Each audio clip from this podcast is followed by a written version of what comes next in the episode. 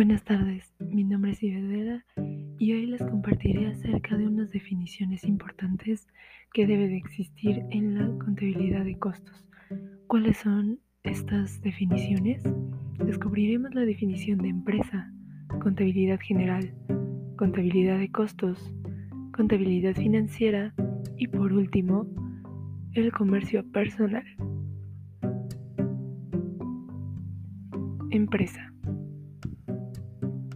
Se refiere a una organización o institución que se dedica a la producción o prestación de bienes o servicios que son demandados por los consumidores, obteniendo de esta actividad un crédito económico, es decir, una ganancia.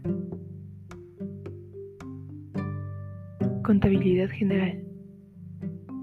Es analizar los diferentes sectores de las variables que determinan este campo.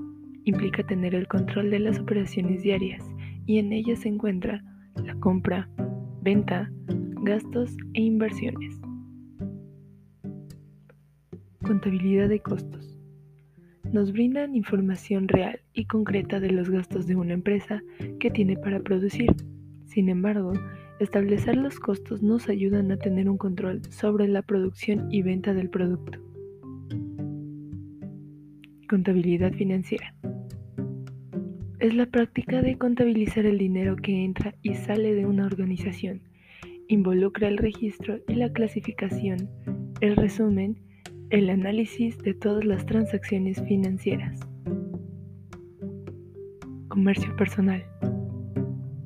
Se refiere a que los sujetos circunscritos a este tipo de comercio pueden contratar a empleados, lo cual les confiere derechos y obligaciones sobre ellos.